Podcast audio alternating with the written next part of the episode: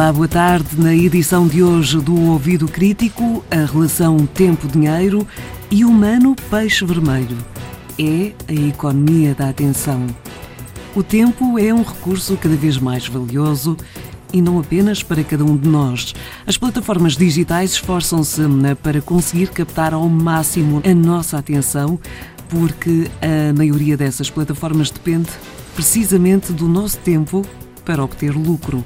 É sobre economia da atenção que vamos falar no ouvido crítico de hoje, a propósito do livro A Civilização do Peixe Vermelho, de Bruno Patino, diretor editorial do canal de televisão franco-alemão ART e especialista no mundo digital. É a nossa convidada hoje, Joana Filol. Joana, boa tarde. Boa tarde, Noémia. Segundo o autor do livro, estamos cada vez mais parecidos com peixes vermelhos. E isto não parece ser nada positivo, pois não? De facto, não, não é mesmo?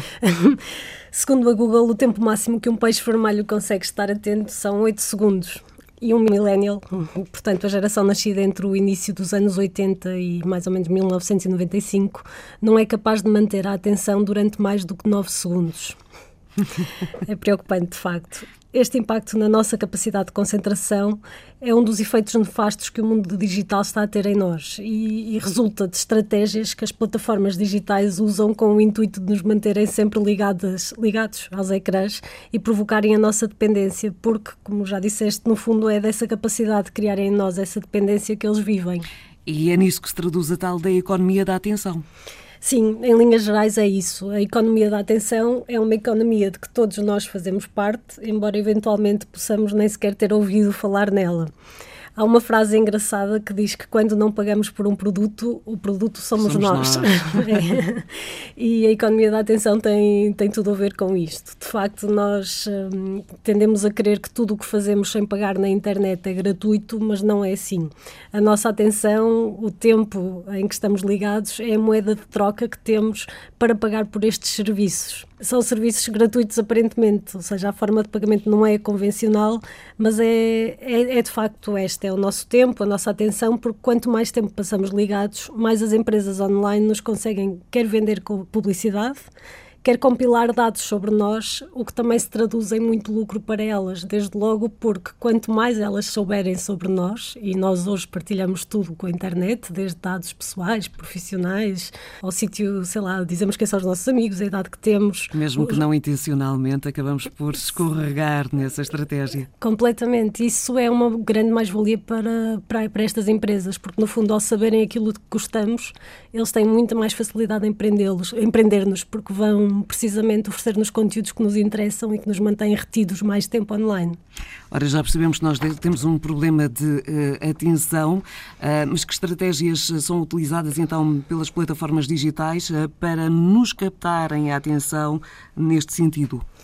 Uh, são muitas, são muitas estratégias e muito bem pensadas, é isso que é fascinante ao ler este livro. Uh, o Bruno Patino mostra como os gigantes da internet desenham as suas estratégias tendo por base estudos e conhecimentos da psicologia do comportamento. Portanto, isto é feito de uma forma muito profissional, muito a sério.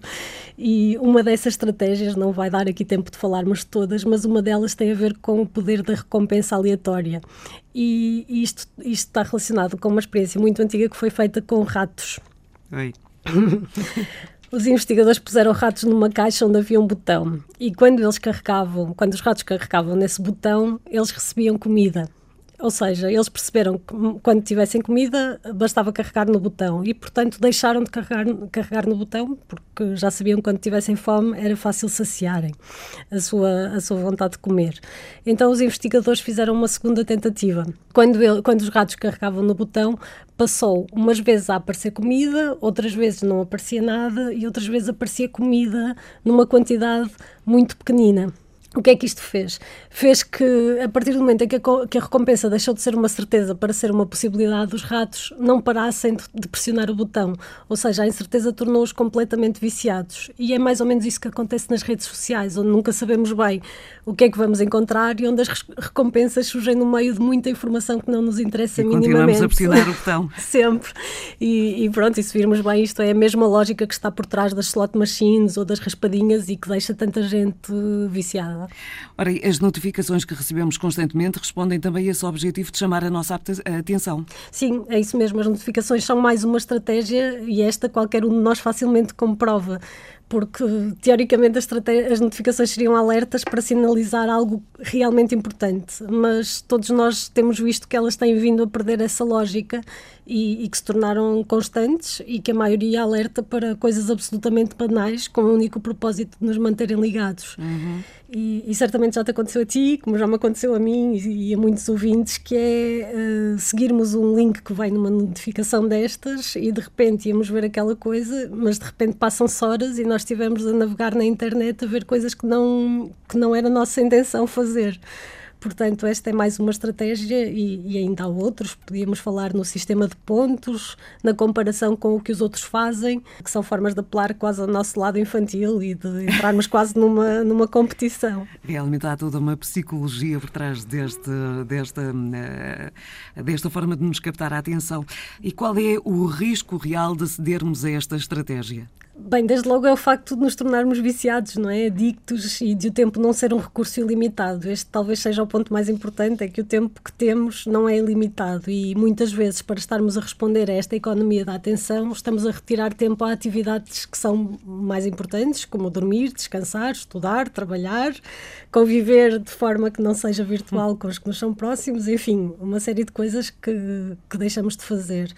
E, e depois há, há, aqui um outro perigo, mas sobre esse já temos falado aqui no ouvido crítico, que tem a ver com a qualidade de informação que circula porque há estudos que mostram que as notícias falsas uh, se propagam a uma velocidade muito mais rápida, precisamente porque têm um caráter sensacionalista e isso chama muito mais a atenção e as pessoas clicam muito mais. E, portanto, muitas vezes há interesse de pôr uh, a circular notícias falsas para se conseguir obter mais lucro. Mas, como disse, este realmente é um tema que já temos abordado aqui no, nos outros programas e sobre o qual já falámos e as pessoas podem consultar nos podcasts.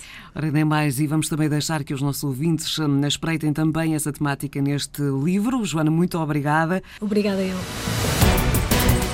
Antes de nos despedirmos, deixamos então esta sugestão, o livro que motivou a conversa de hoje, A Civilização do Peixe Vermelho, como peixes vermelhos presos aos ecrãs dos nossos smartphones, de Bruno Patino. Tem 136 páginas e em Portugal foi publicado pela Gradiva, na sua coleção Trajetos. Outro livro que se dedica a este tema é de uma jornalista espanhola, Marta Perano, mas esse só existe em castelhano. Tem por título El Enemigo Conoce el Sistema e foi lançado em junho do ano passado. O Ouvido Crítico é um programa de educação para os média da Antena 1 e do Milobs, Observatório sobre Média, Informação e Literacia, do Centro de Estudos de Comunicação e Sociedade da Universidade do Minho. E está de volta na próxima semana.